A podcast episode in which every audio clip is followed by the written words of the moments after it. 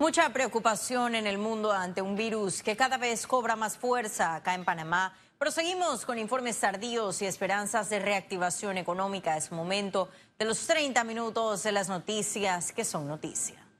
Un año después, la Arquidiócesis de Panamá rindió informe de la auditoría de la gestión económica de la JMJ Panamá 2019 todas las diócesis. Según un informe realizado por la consultora KPMG, el comité organizador de la Iglesia Católica no recibió ni gestionó aportes en efectivo por parte del Estado.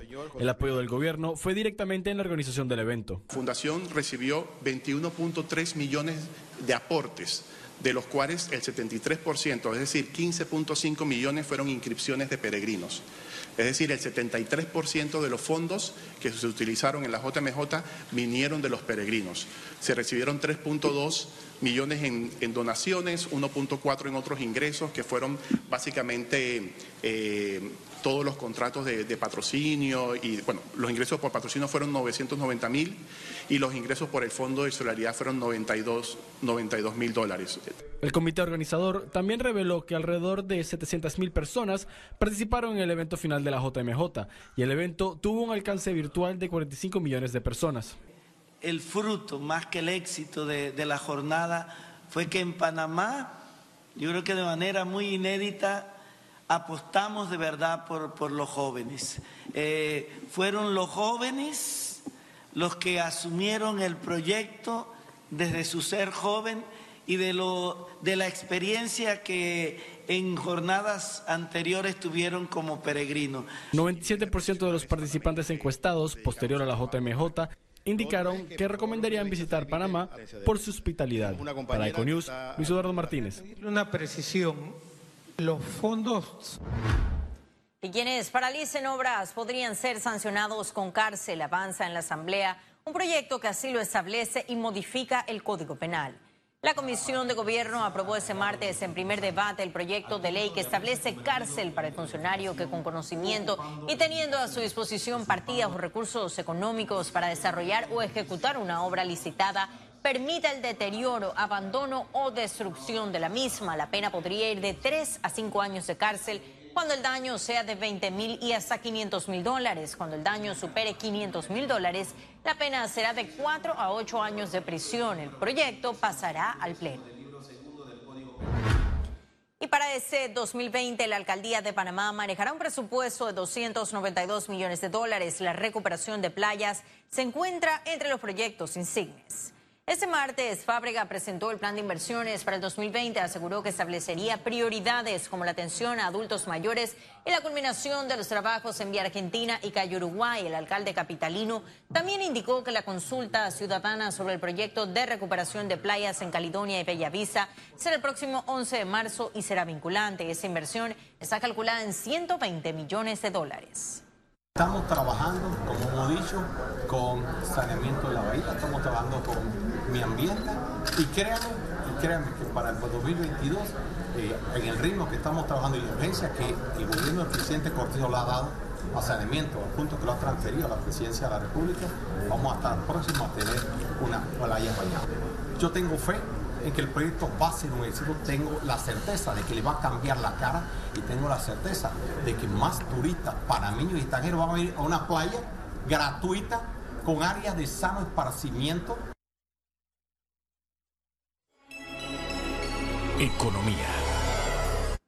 Panamá se reunió con 14 empresas multinacionales en el foro de Davos que están interesadas en establecerse en el istmo. A continuación le tenemos los resultados de esta participación. Adelante. La participación de Panamá en el Foro Mundial Económico de Davos se traducirá en grandes ingresos para el país, concluyó el Ejecutivo. Mira, la verdad que fue excelente. Em, no estamos viendo cosas ya concretas, gente que mientras que estamos hablando están viniendo a, mudarse a Panamá, pero también estamos poniendo a Panamá en el mapa no solo Philips y Nestlé anunciaron su expansión en el istmo, otras multinacionales manifestaron su interés en Panamá como un hub. Eh, Pepsi también está trayendo toda la parte de bebidas eh, regional a Panamá. Mi equipo estuvo con el presidente, eh, con Roche Diagnostics, que es una empresa en todo el tema de salud, y van a establecer en Panamá 138 eh, sucede con 138 ejecutivos. Nos reunimos también con Amazon Web Services, que es la parte de Amazon que ve todo el tema digital. Les explicamos el tema del hub digital y les pareció interesante. Tenemos que seguir discutiendo y desarrollando la conversación. de ahí JD.com, que es como si fuera un Amazon en China, una empresa de, que factura 70 mil millones de dólares, eh, para, están buscando dónde establecer eh, su sede operativa en esta parte del mundo.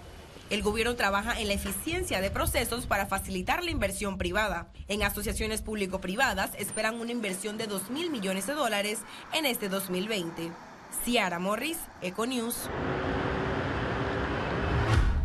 Las afectaciones por el diseño original del cuarto puente sobre el canal costarán 69.2 millones de dólares a Panama Ports Company. Mediante un comunicado, el presidente ejecutivo de Panama Ports, Jared Serve, negó que busquen una compensación monetaria de parte del Estado. Independientemente del diseño final de la obra, aseguran que el diseño original afectará la operación del muelle 6 del puerto Balboa. Y Panamá está dando pasos firmes hacia la transición energética. Actualmente registra 200 megawatts instalados de energía solar. Muy importante. Eh, la energía solar es inagotable, limpia y la más barata. Panamá ya está tomando medidas conforme a ella como parte del plan de transición energética. La curva se ha disparado. En cuanto a participación, ya tenemos cerca de un 32, 32 megawatts instalados de energía solar a nivel de, todos los sectores, residencial, industrial, comercial. O sea que vemos con buenos ojos y vemos que el consumidor se está eh, interesando más por tener este tipo de instalaciones. La empresa privada está comprometida con esta transformación y realizar proyectos sostenibles. Bueno, nosotros estamos trabajando, digamos, en dos frentes en tema fotovoltaico. El primer frente es generación centralizada. En generación centralizada, donde tenemos granjas inyectando, digamos, energía directamente en la red. Tenemos una granja de 10 megas en la zona de Coclé, la granja de Divisa. Iniciamos ya la construcción de una segunda granja en Chiriquí, otros 10 megas. Entre las dos estamos hablando casi 30 hectáreas de paneles solares eh, que también van a beneficiar obviamente al medio ambiente. El compromiso que tenemos las empresas con los ciudadanos, con los países en los que estamos, va mucho más allá de la generación de utilidad, va en un compromiso de generar progreso y de generar crecimiento sostenible en los países en los que estemos y ese compromiso lo asume Banismo y hoy lo ratifica nuevamente. Un ejemplo se dio este martes con la firma de un contrato entre Celsia, Banismo y Megamol para instalar el techo solar más grande del país. Con un poco más de 8.700 paneles solares que se estarán instalando y definitivamente pues esto viene a dar un, impacto positivo en materia ambiental porque es el equivalente a desplazar más de eh, mil toneladas de CO2 y el equivalente a la siembra de 60 mil árboles maduros en el año. Panamá pretende que la generación eléctrica en el 2050 sea de 70% proveniente de fuentes renovables. Ciara Morris, Econews.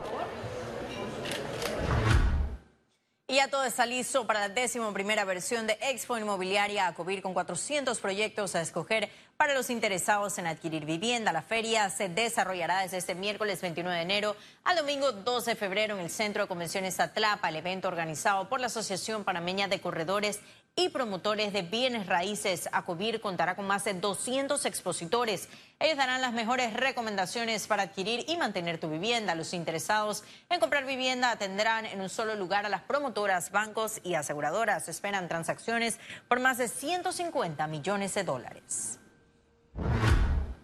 Según un informe de la Organización para la Cooperación y el Desarrollo Económico, la Fundación de Microfinanzas de la multinacional española BBVA es la segunda entidad financiera que más contribuye al financiamiento del desarrollo a nivel internacional. La fundación hace, hace 12 años eh, nacía como una idea, como un proyecto, y ahora mismo se ha convertido en una realidad. No, solo ser la segunda por aportación al, desarrollo, sino que además es que somos líderes a nivel europeo y líderes en impacto social en América Latina. Y eso nos anima y nos estimula a continuar con la labor que venimos haciendo. Y ahora sí ha llegado el momento de conocer un resumen de la jornada bursátil de este martes 28 de enero. Adelante. El Dow Jones cotizó en 28.722,85 puntos, aumenta 0.66%. El IBEX 35 se situó en 9.484,20 puntos, baja 1.26%, mientras que la Bolsa de Valores de Panamá cotizó en 458,58 puntos, baja 0.05%. Ahora veamos en detalle el volumen negociado en la Bolsa de Valores de Panamá.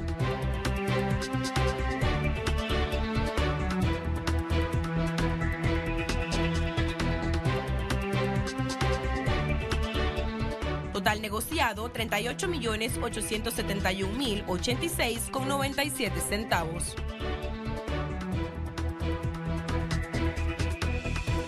Breve estaremos de regreso con notas internacionales. Pero recuerde, si no tiene oportunidad de vernos en pantalla, puede hacerlo en vivo desde su celular a través de una aplicación destinada a su comodidad y es Cable on the Go. Solo descárguela y listo.